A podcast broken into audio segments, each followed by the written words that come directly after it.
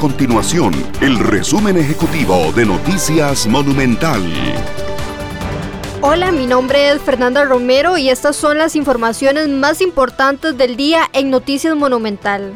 La tasa de contagio por COVID-19 presentó por segunda semana consecutiva una tendencia a la baja. El nuevo informe de la Universidad Hispanoamericana ubicó la tasa R en 0.99.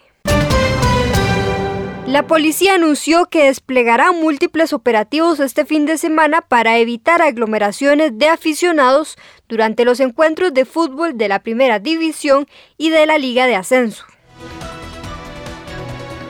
Estas y otras informaciones usted las puede encontrar en nuestro sitio web www.monumental.co.cr. Nuestro compromiso es mantener a Costa Rica informada.